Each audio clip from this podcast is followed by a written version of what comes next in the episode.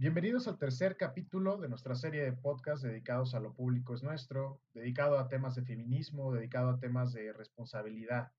Eh, en esta ocasión vamos a hablar eh, del tercer capítulo. El tema es la corresponsabilidad entre hombres y mujeres en la salud sexual y reproductiva. Para ello, eh, nos acompañan Kevin, Kevin Guerrero de Redefine Michoacán y Joali Melo de Redefine Ciudad de México. Nos van a platicar un poquito, como en el capítulo pasado tenemos estas dos caras entre el contraste de la ciudad y lo que ocurre en otros estados. Entonces, para comenzar, eh, tenemos que cuando hablamos de salud sexual o reproductiva, pues lo solemos hacer desde una perspectiva de, control de los nacimientos, de la natalidad. Eh, este control de la natalidad, muy equivocadamente, se basa en métodos anticonceptivos en donde la mujer tiene la responsabilidad. Y les voy a decir por qué equivocadamente. Si nosotros hacemos una suma eh, de la capacidad reproductiva de un hombre o una mujer, resulta que si un hombre tiene relaciones a lo largo de nueve meses, pues va a tener muchísimos más hijos que solo eh, un hijo que puede tener una mujer, ¿no? Entonces eso te hace preguntarte y cuestionarte en dónde debe estar el control de la natalidad. Eh, en el caso de, los embarazos en adolescentes o los embarazos en mujeres indígenas, las diferencias son muy fuertes porque eh, hablamos de cuidados y oportunidades que son muy marcados eh, que muchas veces la mujer asume toda la responsabilidad, pues en este capítulo queremos romper esos esquemas, esos paradigmas y hablar un poquito de la corresponsabilidad que hay entre el hombre y la mujer. Vamos a iniciar con la primera pregunta. Joali, si me puedes ayudar. ¿A qué nos referimos cuando hablamos de corresponsabilidad entre hombres y mujeres? Em, bueno, primero, este concepto lo ocupan en la Estrategia Nacional para la Prevención de Embarazos Adolescentes, y se limita solo al momento en el que se ejerce la, sexualidad, ¿no? Que, o sea, lo limitan solo a la doble protección, que o sea, sí debería de pasar, que las mujeres tengamos algún método anticonceptivo y los hombres ocupen su preservativo, ¿no? Pero no debería de limitarse a eso, sino que debería ser algo más amplio que implique desde um, responsabilidad afectiva por ambas partes, y también no quedarse como estacionado en esos roles de género que, que impiden que, los hombres y las mujeres puedan mm, tener como más um, equidad. Eh, un ejemplo de esto podría ser eh, las licencias de paternidad y de maternidad, ¿no? Que en, otros países, sobre todo los, los no sé, Finlandia y por allá, ellos están como muy un poco avanzados en estos aspectos, que las licencias de paternidad se pueden turnar con, las de, las mujeres y pueden ser más largas. Eso debería de ser algo más básico en cualquier contexto y darle la oportunidad a las mujeres también de trabajar aún, o sea, no que no se queden como pues sí, o sea, con la responsabilidad de cuidar a los bebés. También creo que esto debería de ser un, como un eje más grande en toda la, ah, bueno, en el contexto específico de ENAPEA y administración pública, introducir, transversalizar esta perspectiva de género en todos los niveles de la administración pública para que pueda haber un mejor abordaje y comprensión sobre estos temas y que no se diseñen estas políticas públicas desde una perspectiva muy... Mm, muy sesgada, por así decirlo. Eh, mencionabas ahorita el tema de transversalidad. ¿Lo puedes repetir, por favor? Transversalización. Ajá. Eh, ¿Cómo, cómo, ¿Qué es a final de cuentas? O sea, ¿cómo, cómo puedes eh, decir una, un ejemplo de cómo debería aplicarse el, concepto? pues podría ser desde, o sea, por ejemplo, esta estrategia fue planeada como algo muy general, muy grande, muy global, que implicaría que cada, cada estado replicara lo mismo y de ahí de los estados ya pasara a los servicios de salud y, así, o sea, como, como pirámide, como funciona la administración pública. y pues sería básicamente eso, que replicaran como los mismos conceptos y que hubiera como esta capacitación para que las personas pudieran entender a qué se refieren con corresponsabilidad. Eh, quisiera ahorita, eh, entonces, que ya nos platicaran un poquito de, de, ahora sí que cuál fue el contexto en que se realizó la investigación para este tema en particular. Aquí le quiero preguntar a Kevin, eh, pues a ti te tocó cubrir parte de esta investigación. Me gustaría que me contaras un poquito de los retos y hallazgos que se obtuvieron ya en la parte de la promoción de, de lo justo lo que acaba de mencionar Joali, de cómo se promovía el tema de corresponsabilidad entre hombres y mujeres eh, no sé si te tocó en específico Michoacán o abarcaste más un, temas más amplios que eso. Si me puedes platicar un poquito, por favor. Sí, gracias César. Este, gracias por el espacio primero, gracias Joali. Es un gusto volver a coincidir contigo. Eh, pues justamente como comentas, la, la, masculinidad y no la responsabilidad, pero sí la responsabilidad se tiene que mirar desde un lente de distintas etapas de vida que tenemos, ¿no? Desde la niñez, la infancia, la adolescencia, cómo nos vamos construyendo como hombres socialmente, porque, porque yo soy de la idea por mi formación desafortunadamente que creo que somos un constructo social de las cosas. Entonces, desde que vamos naciendo, se nos van eh, asumiendo roles de género, que no sé si en, algún otro espacio ya lo han hablado, pero que es un rol de género, son estas eh, indicaciones, estas estructuras que te ponen por el simple hecho de ser, de tener pene o de tener vagina. Desde el simple hecho de tener pene, yo tengo que ser masculino. Puedo ser hombre, pero además tengo que ser masculino. ¿Y qué es el ser masculino actualmente en nuestra vida? Es no tener una responsabilidad afectiva, ya lo comentaba eh, Joali, es no no reconocer nuestro cuerpo, porque desafortunadamente como hombres muy pocas veces tenemos un chequeo de nuestro cuerpo, eh, es no eh, intentar no querer o intentar seguir siendo una persona eh, poco responsable, efectivamente, ya lo comentaba, pero son como estas etapas donde nos vamos dando cuenta que el hombre sigue sin reconocerse como un ser humano, que creo que aquí es como el, el, tema que tendríamos que pensar en un ser humano de manera filosófica, de manera profunda y de manera ética. Cómo nos estamos relacionando con las demás personas. Y obviamente, por ende, porque es una estructura patriarcal, cómo nos estamos asumiendo y cómo nos estamos relacionando con las mujeres.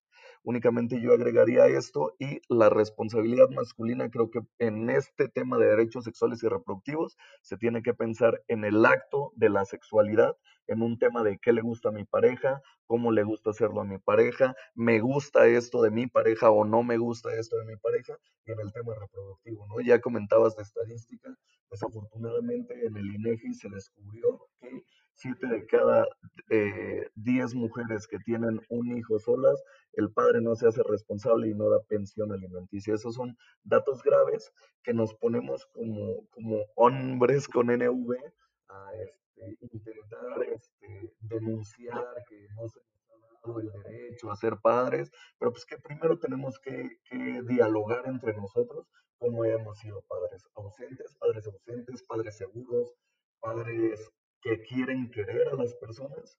Solo por ahí me gustaría agregar ese tema. Fíjate, eh, me, quiero ir por un lado y ahorita regresamos a lo de las responsabilidades porque sí me gustaría que me ayudaran a, definir qué es, qué es ser responsable, no más allá de corresponsable, sino qué es ser responsable porque me parece que el tema de solo dar una pensión alimenticia es, es dejarlo muy limitado a decir que la responsabilidad es económica. Antes de llegar a, a ese tema en particular, eh, quiero regresar un poquito a que me hables un poquito de la, de la investigación, de lo público es nuestro. Eh, me parece que te tocó cubrir Michoacán. Eh, a ver qué encontraste. ya nos mencionaste un poquito como, como, como las cifras del INEGI, ¿no? Pero en, en tu caso particular, ¿cuáles fueron estos retos y hallazgos que tuviste, inclusive para poder acceder a la información? Si me puedes contar un poco de eso. Claro. Sí, este César, desde 2018 supongo que ya han hablado de este tema en, en anteriores grabaciones. Yo, este, yo y Joali y otra serie de becarios más de distintas partes de, de, de distintas latitudes de México, hicimos una investigación ¿no? de lo público es nuestro, que es eh, una evaluación a las buenas prácticas de los servicios de salud sexual y reproductiva. Eh, lo focalizamos efectivamente en estados. ¿Y de qué surge esto? Pues de evaluar una estrategia nacional para la prevención de embarazo adolescente, que es una, ni siquiera le podría llamar política pública porque ni siquiera hubo un presupuesto etiquetado, algo que debería considerarse y que tristemente eh, nos damos cuenta del poco valor e interés que tienen nuestros gobiernos a este tema. Eh, hubo una estrategia donde tiene líneas de acción muy específicas y sobre eso nos basamos para empezar a entender cómo se estaba trabajando ese tema y focalizándolo a cada estado, porque cada estado tiene un grupo estatal para la prevención de embarazo adolescente que tiene que replicar todas las líneas de acción que, eh, hizo la, la.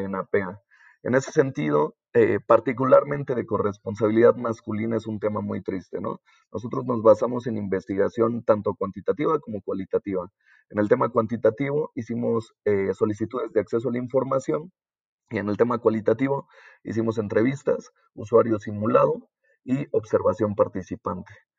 Eh, en el tema de las solicitudes de acceso a la información, César, desafortunadamente no hay un presupuesto, un recurso que se haya destinado a crear, eh, no sé, material gráfico, audiovisual, capacitaciones, que le hablaran a los servidores públicos de cómo se tiene que abordar este tema, de cómo se le tiene que decir a los usuarios que como hombres te tienes que volver corresponsable de tu sexualidad y no corresponsable, responsable. Pero además en el tema de la corresponsabilidad traemos un tema muy violento y te voy a decir por qué. Porque no solo no nos hacemos responsables, sino que asumimos una violencia donde, por ejemplo, veía contextos donde el hombre le decía, no, no puedes usar métodos anticonceptivos, ¿qué van a decir mis papás? ¿Qué van a decir mis familia? ¿Que no quieres tener hijos conmigo? Entonces, desde ahí estamos controlando eh, la, sexualidad de la mujer. No solo no somos corresponsables, creo que estamos siendo muy ambiciosos al pensar en la corresponsabilidad masculina, sino como hombres estamos violentando el derecho a decidir, y esto creo que tiene que ver con un tema pañuelazo verde, claro que sí, de las mujeres.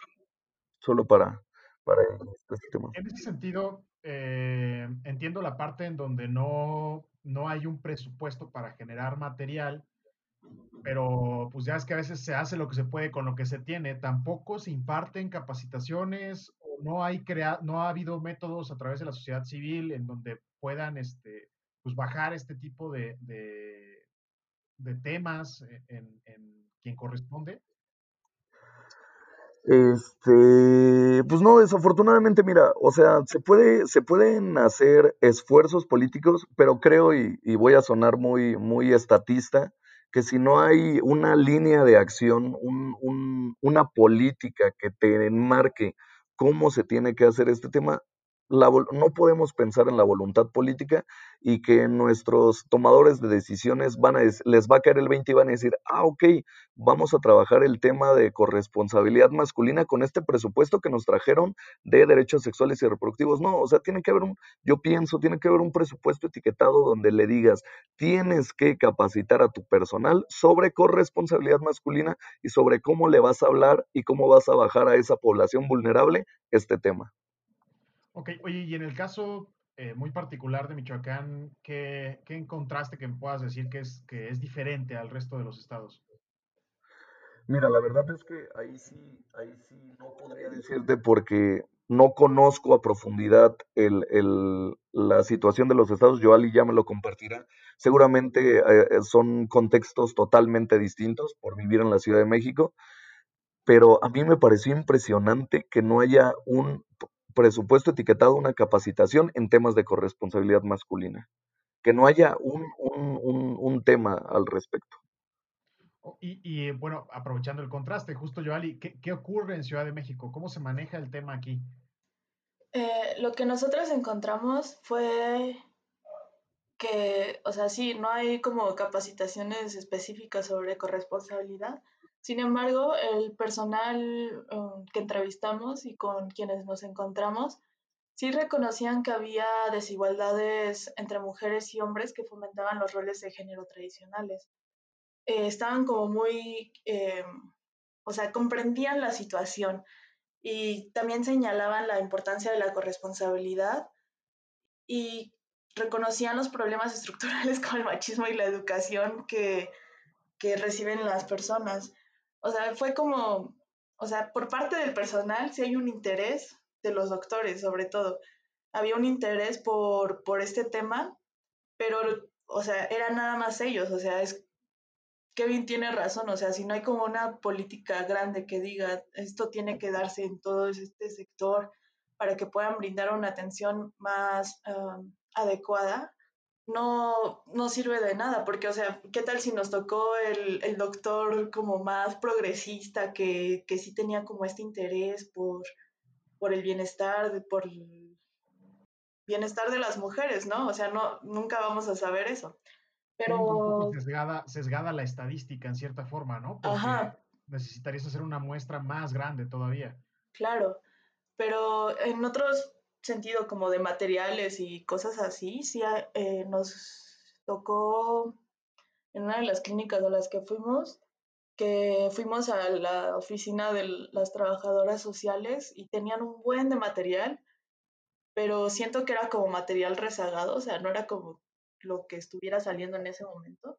Y entre sus folletos tenían varios sobre corresponsabilidad masculina. Eso a mí me sorprendió pero pues obviamente no nos iban a dar a nosotros porque no somos como el público, yo creo. Pero lo tenían escondido, también eso, o sea, era como, bueno, no escondido, estaba en la oficina de ellas, pero o sea, tenías que llegar hasta ese punto, no estaba como luego, luego en la entrada, como para que te pudieran ofrecer ese tipo de materiales informativos, ¿no? Eso que acabas de mencionar se me hace muy relevante, importante, o sea, a final de cuentas, si el material existe, dependiendo del estado, pues en el caso que menciona Kevin, pues en Michoacán raya en nulo, seguramente sí hay, pero está por ahí, ¿sabes? En Ciudad de México es más, es más notorio. El mensaje es especial para hombres y mujeres, hay una homologación, eh, eh, porque a mí me genera ruido el escuchar que a los hombres se les habla de una forma y a las mujeres se les habla de otra forma, porque a final de cuentas ese es el punto, ¿no? de toda esta situación si tú sigues educando a tus hombres de una forma y a tus mujeres de otra forma, vas a obtener eh, siempre una diferencia ideológica. Entonces, eh, ¿qué, opinan ahí, Kevin? Eh, ¿quién me, ¿quién me quiere responder? Solo, solo para terminar y para agotar este tema de, de, qué tendría que ser, yo pienso que efectivamente, claro que hay este, servidores públicos que reconocen que el hombre se tiene que hacer responsable de su sexualidad. Creo que eso es como un sentido común que difícilmente una persona podría decirte, no, pues no tendrían por qué hacerlo. El tema que no hay, no hay, digamos, una dirección de cómo hacerlo. Yo puedo hablar con una enfermera que dice, sí, claro que se tiene que volver responsable, pero oiga, es que la señorita también abre las patas. Entonces, como, como sí lo reconozco, pero a fin de cuentas no termino de comprender cómo tiene que modificarse este tema queda, este perpetuado, queda perpetuado el heteronormativismo que mencionabas hace rato, ¿no? Yo creo que queda perpetuado más la desigualdad, el sexismo, el machismo, sobre el cómo como hombre te construyes, ¿no? O sea, cómo, cómo, cuáles son tus responsabilidades al ser hombre. Y eso creo que es un tema que da para muchísimas cosas y que tendríamos que empezar a dialogar como hombres, ¿no? Creo que esta propuesta del feminismo de hablar entre mujeres sobre lo que le pasa a las mujeres es súper valiosa y decimos, claro, el, feminista, ¿no? Siempre dice, oye, ¿por qué no me escuchas a mí? Yo también quiero hablar. Ok, vamos a crear estos espacios, César, donde como hombres digamos qué es lo que no nos gusta de ser hombres, ¿no? Porque creo que se ha manifestado que ser hombre es un privilegio. Sí es un privilegio frente a una desigualdad de género, claro, lo asumo y me vuelvo responsable de eso, pero también como hombres nos gusta ser hombres y qué nos gusta del ser hombres. Creo que es un tema que nos debemos como hombres sobre, oye, a ti de chiquito tu papá te llevó al table porque ya ibas a cumplir 18 años. ¿Te gustó eso? Oye, este, tú cada que sales a una fiesta y hay problemas, tú tienes que salir a defender por qué. O sea, como este tipo de cosas que parecieran ser muy sencillas, es pensar cómo nos estamos construyendo como hombres. Y una vez que platiquemos de eso, estoy seguro que todos, por sentido común, coincidiríamos en que hay cosas que no nos gustan, ¿no? Y al tener una masculinidad tóxica, nos lleva a ser violentos, nos lleva y, es, y no solo es violento excepto contra la mujer, es violento contra nosotros mismos y violento contra los demás, ¿no? O sea, tenemos como este tema de que no sabemos contra quién estamos, pero estamos contra todos y somos violentos contra todos, pienso yo. Perdona. No te preocupes. Oye, entonces, em, a final de cuentas, regresando un poquito a la, a la pregunta, entiendo que, uno, que deben crearse los espacios para hablar de los temas eh, Híjole, es que ahí en un, episodios pasados, Joali, mencionabas justo el tema de la masturbación femenina como tabú. y, me quedo pensando que si dividir el discurso, quiero regresar a la pregunta que hice ahorita, ¿no? Dividir el discurso no provoca justamente que, que haya esta, que nunca logremos unificar, que si, que si tengo que atender a unos con un tipo de forma y explicación y a otros con otro tipo de forma y explicación, ¿en qué momento unificamos? ¿En qué momento unimos este, estas ideas? Yo creo que, bueno, este, ahorita, ahorita solo para cachar la idea, yo creo que no se trata de unificar, ¿no? Se trata de reconocer las diferencias entre socialmente cómo se construye el hombre y cómo se construye la mujer. Desafortunadamente, o afortunadamente para nosotros vivimos sobre un privilegio. Obviamente no vas a decir, a ver, hombres y mujeres, los dos vuelvan a ser responsables, porque tú también, mujer, no lo haces de la manera que deberías hacerlo. Creo que se tiene que focalizar sobre el que no se está volviendo responsable. Y por estadística no podríamos pensar que quien realmente no usa un método anticonceptivo porque no le gusta usar condón, le exige a su, a su pareja, a su esposa, a su amiga que no use métodos anticonceptivos porque pues qué van a decir las personas, pues somos nosotros. Entonces, sí hay que diferenciar, pienso yo, la desigualdad para crear política pública. No es de unificar, porque no tendríamos por qué unificarnos. Tendríamos que poner el, sobre el mismo balance la realidad social para entonces sí poder unificar una estrategia. Pienso yo, no sé, mi compañero. Estoy de acuerdo con eso que dijo Kevin. ok. Eh, fíjate que eh, te pregunto porque a veces eh, estoy entendiendo y aprendiendo qué es el tema del gaslighting, ¿no? Lo he escuchado esta semana como no tienen una idea en el trabajo y, y me hace ya entrando al tema de responsabilidades, ¿quién le dice a quién de qué se tiene que hacer responsable, porque si un hombre le tiene que decir a una mujer, tú hazte responsable así, y el mismo hombre le dice a otro hombre, tú hazte responsable así, ¿qué, ocurre con el origen de la asignación de responsabilidades? Ahí, ¿Qué opinan? Yo creo que nadie le debería decir a nadie que se tiene que hacer responsable. Eso ya es como algo muy de cada persona, ¿no? Asumir, reconocer justo los privilegios que de una u otra forma cada quien tiene y pues hacerse, cargo de eso simplemente. No creo que... Em, es que siento que si alguien le dice, tú tienes que hacerte responsable de esto, pues es como ponerte igual en una posición de superioridad, asumiendo que el otro no sabe qué carajos hacer, cuando de seguro sí, o sea, darle las herramientas para que descubra qué, qué onda y luego ya que la misma persona asuma como, ah, pues sí, la estoy, estoy equivocando aquí o, o, esto no lo debería de haber hecho. No sé, bueno, yo creo eso como desde... Voy a regresar, me voy a regresar a una pregunta anterior, Kevin, antes de que, de que me respondas, porque creo que, que la pregunta no era esa, la pregunta debió haber sido qué es la responsabilidad para luego entender dónde nace la responsabilidad, ¿no? Entonces, hay, hay, ¿Qué, es la responsabilidad, Kevin, en el tema de los, de los, de, la, de, la, de los hombres? Ahora sí que, ¿cómo lo ves? No, pues la responsabilidad creo que es, es un tema ético y de, de, hombres y mujeres. Particularmente en los derechos sexuales y reproductivos, creo que tenemos, pues sí, una deuda con el cómo somos responsables, porque bien decía Joali, ¿no? Pues hay, hay, un sentido, hay un sentido común sobre las cosas, ¿no? Si yo estoy con mi pareja y me da la confianza de no usar condón, pero no le digo y me vengo, me parece irresponsable hacerlo, ¿no? Irresponsable con su cuerpo y con mi cuerpo, ¿no? No usar condón es un tema irresponsable, ¿no? Eh, este, no sé, ahora que me ayude Joali, se me están yendo las ideas, pero como en este tema, eh, ser responsable sobre una paternidad no deseada, claro que también es responsabilidad nuestra, porque no hemos hablado de, hablamos de maternidad no deseada, pero ¿qué pasa con la paternidad no deseada? Tenemos un derecho como genuino donde si no queremos ser papás no lo somos, ¿no? Es un derecho. Eh, que no se reconoce ante la ley, pero pues que lo hacemos, ¿no? Si, si yo embarazo a mi pareja, si nos embarazamos, que ahora creo que es un lenguaje más apropiado, y no me quiero hacer responsable, no lo hago, o le doy una pensión alimenticia que raya en lo inmoral.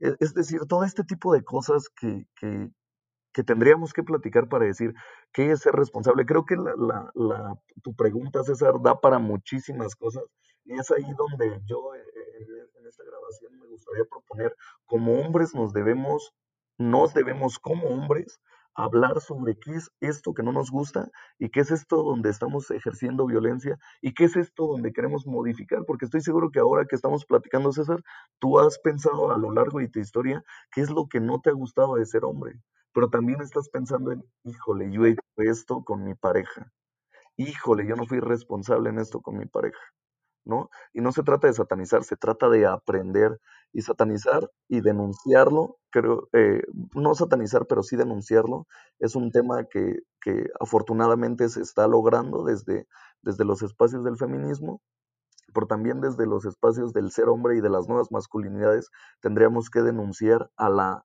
masculinidad tóxica. Porque violenta es, es como un como un círculo vicioso donde violenta a las mujeres porque socialmente son inferiores o tienen menos posibilidades de poder ejercer poder y además como hombres nos violenta a nosotros, ¿no? Porque no somos el hombre blanco, heterosexual y privilegiado. Ah, hasta ahí. No sé si respondí a tu pregunta. Em, fíjate que no, era, eh, o sea, sí, profundizamos en otros lados, pero, pero no me refería a eso. Eh, me refiero más al, al, origen de las cosas, porque, seamos sinceros, no nacimos siendo adultos, ¿no? Fuimos niños, fuimos educados en la escuela, fuimos educados por nuestras familias. Eh, hay veces en que cambiar, ya siendo un adulto, es bien complicado, bien difícil. hace poco vi toda una disertación sobre una noticia que salió en la semana, que es eh, el uso de elle como parte de las palabras oficiales de la RAE. Entonces, me refería más bien a de dónde nace el que yo me entere cómo ser responsable, porque pues, te lo digo con toda sinceridad, si yo me pongo a platicar con mis amigos, entre nosotros, ¿qué te gusta? Cinco amigos, nos vamos a sentar y vamos a definir nosotros qué es ser responsable. Pero, pero pues sí, así como definimos qué es ser responsable, si nuestra visión está sesgada, como en los datos numéricos, cuando tienes unos datos que están bien raros, pues los tienes que quitar y remover para que tenga sentido lo que estás diciendo, ¿no? Creo que estamos apelando al sentido común, pero se ha comprobado muchas veces que el sentido común es una cosa que, que a veces nada más no aparece. Entonces, entonces eh, esa, mi pregunta va más orientada hacia dónde creen ustedes que está posicionado el tema, dónde nace la responsabilidad. O sea, yo, si yo me convierto en papá, en mí está la responsabilidad de enseñarle a su vez responsabilidad tanto a hombre como a mujer. Es, es más o menos por donde iba mi pregunta. Yo siento que tendría que ver, bueno, desde el origen de todo, ¿no? En la educación que se nos brinda. Y sobre todo, bueno, si México fuera un país progresista con educación integral en sexualidad, yo creo que ahí aprendería, se aprendería mucho sobre esto. Recapitulando, eh, este es un tema muy amplio, da para mucho. Eh, hay una pregunta que, que, te quiero hacer, Kevin, y no sé si esto ya entra más en el índole personal, porque pues ya es tu perspectiva de lo que debe ser un hombre, ¿no? Eh, ¿Tú qué me podrías decir para cambiar ese deber ser? Este, a esa, ¿cómo tú en tu día a día cambias ese deber ser de un hombre? Ya sabes, el típico de las películas del cine de oro mexicano, todo macho, eh, a nivel individual, en casa, con tus amigos, ¿tú, tú qué haces? Pensaría en que no hay que deber ser ser a un hombre. Pienso que hay distintas maneras de ser hombre.